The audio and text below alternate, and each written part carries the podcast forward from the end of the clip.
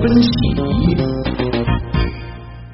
这不，又一本杂志停刊了。哎，这回的悲剧呢，是发生在很多少男少女们的时尚启蒙杂志《瑞丽》身上。嗯，应该都看过啊。嗯，根据业界证实，瑞丽杂志品牌旗下的《瑞丽时尚先锋》呢，将于明年一月起停止印刷，之后呢，只保留电子版，并发展电商业务。资料显示啊，瑞丽杂志中百分之七十左右的内容是通过与日本版权方合作得来的。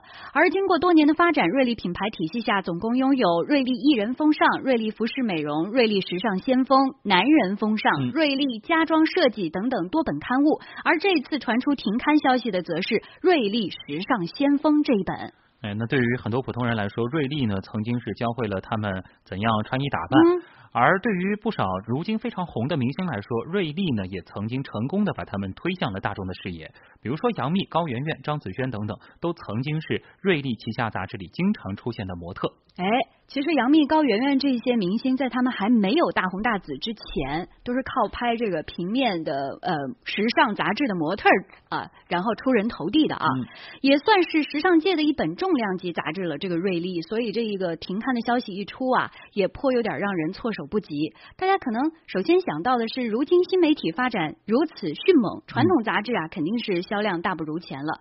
那么这个瑞丽停掉品牌旗下的一本杂志的话，是节约成本的考虑吧？嗯那么其实这已经不是最近发生的第一起杂志关停事件了啊！在不增加杂志刊数的前提下，实现优胜劣汰是如今纸媒业内的一种选择性的生存法则。仅仅在近一年来，就包括易读、天南、风尚、早报、环球企业家等超过三十多份刊物宣布停刊。其中以易读为例。这本主打轻松化阅读风格的刊物，在创刊两年后发布公告称，全面放弃纸媒业务，转而将更多的精力放在互联网和新媒体业务上。嗯，与瑞丽相似的竞争对手呢，日子也并没有多好过。以时尚圈铁娘子苏芒执掌的时尚集团为例，其中多本刊物是处于亏损的状态，颇负盛名的男人装盈利能力被部分高估了，甚至有人指出现在男性时尚刊物中仅有的时尚先生和智足一 GQ 还能做到盈利，嗯而更多的时尚杂志啊。正在寻求月刊方面的突破，用半月刊甚至是周刊的形式来吸引更多的广告投放量。那么在国外呢，其实同样的趋势也正在发生。二零一二年十二月，近八十岁的美国著名杂志《新闻周刊》发行了最后一期的印刷版本。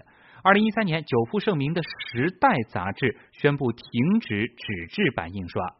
二零一四年，全球历史最悠久的科技杂志《计算机世界》宣布结束四十七年的发行生涯，转型数字渠道，通过电子杂志和网站为读者呈现内容。哎，所以很多朋友就在问了：难道纸媒已经死了吗？可以看到啊，这个纸媒纷纷在寻求向新媒体啊、向互联网进行转型，这是不是一条可以预见成功的发展之路呢？接下来我们就来连线复旦大学新闻学院的副院长孙伟教授。孙教授您好，首先在您看来，报纸、杂志这些我们说的纸媒，是不是已经到了努力求生的悬崖边上了啊？有没有这么危险啊？有哪些原因导致了他们的集体衰落呢？大致有这样三个原因吧，我想到啊，第一个就是这个新媒体导致它受众接触媒介的方式发生非常大的一些变化。那大家肯定都知道，就是说从读报纸、看杂志，然后到看电视，现在到上网，现在甚至是移动终端手机来上网。所以像这样一些方式的变化，就是新技术导致的受众和媒介的这种关系发生很大的变化。就像这样的时尚类杂志，以前它会有一些这个生活方式的描述，包括一些这个大幅的照片。当时的如果是制作技术比较好的，有很大的优势就在纸媒上。但是像这样一种类型的纸媒，我自己感觉受到的新媒体的冲击，我觉得是非常大的。我甚至觉得会超过新闻，因为它替代性非常强，而且它的内容更适合用影像的方式来表达。第二点，我觉得衰落一个很重要的原因就是纸媒它是一个业态，要盈利啊，要赚钱，要要形成这样的一个生产的一个循环。所以我觉得纸媒不能简单的看作，比如说我换成 A P P 了，或者我这一包一波人马，我换一个传播方式就能解决问题吗？我觉得不是那么简单。想举一个比较极端的例子，就像这个淘宝双十一，就是它也会展示一些生活方式啊，然后卖的这个服装啊、化妆品啊这种一些这个图片的展示。但是像阿里、淘宝，它和纸媒的这个业态有一个非常大的区别，就是把新媒体，就是虚拟的传播和具体的时间、空间和人的这种连接。那在我看来，纸媒原来的这样的一种业态的运作方式，比较多的还是局限在在纸上，在网上，它和现实的关联没有。这是第二点。第三点，我就想说，就是纸媒的衰落，我觉得和整个的一个社会大的一个结构的变化是有关的。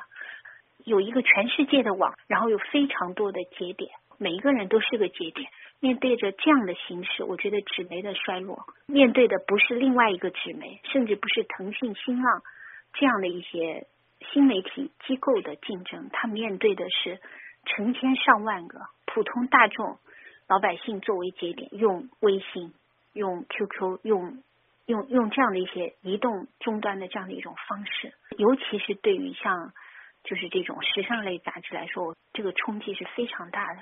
所以，我现在我自己的，比如说微信群有好多都会讨论这样一个话题，就是时尚啊、打扮啊，然后展示一些图片啊等等。这可能才是最根本的，就是在网络社会，不但是纸媒传统的中心化的那些大众媒介机构架不住它淹没在几千、几亿、十几亿、几十亿个这样的节点当中。嗯，总结出三个关键词。互联网、物联网以及自媒体。刚才孙教授你也说到啊，这个要谋求成功转型，纸媒要寻求和现实生活更多的联系。那咱们也看到，这次瑞丽时尚先锋停刊之后，将会发展它的电商业务，这算不算是一种将虚拟和现实结合的好方式呢？我我觉得是，嗯，就是电商可能是一个思路，总的就是不能把纸媒就转向新媒体，然后这个新媒体是脱离这个日常生活的，就是落不到这个空间当中。这是很可怕的，必须要把这两者虚拟的和现实的合起来，一定要这样想，是不是电商？电商怎么操作，或者用其他的一些方式？我觉得应该都是有可能性的。好，谢谢复旦大学新闻学院副院长孙伟教授给我们做的解读。嗯，其实这个。新媒体对各大传统媒体的冲击和威胁还是蛮大的啊！这个将来应该如何发？对，广播压力也蛮大。将来应该如何发展？如何更好的拥抱和转型新媒体，也是大家都在思索的问题啊！我们也来听听看，这个咱们的网友都有什么好建议吗？其实我很多网友一开始是比较感慨的，就是瑞丽嘛，呃，像有网友细细他就说，十年前他很多好朋友都是一起看这本刊物，然后找到朋友的，大家就一起聊着天，然后找到很多朋友。然后 U G G 也说这个瑞丽看了十年了，嗯，呃，他说怎么说没了就没了呢？电商也不多他一个呀，这没了多没劲啊，嗯嗯，还有网友就说到这个瑞丽时尚先锋曾经也是教会。很多年轻女孩如何穿衣打扮啊，如何化妆啊，编头发呀，都是从这里面学来的。嗯，像小马儿飞奔他说啊，这个品牌再老，其实也挡不住竞争。现在报刊杂志已经感觉都吃不消了。关键是你现在要获取那些时尚搭配的方法实在是太简单了。坐在地铁上，走在马路上，刷一刷手机，想要的都有。对，其实这就是文字六六他说到的，说现在这个传统纸媒的空间已经是被网络挤压的所剩无几了。嗯嗯。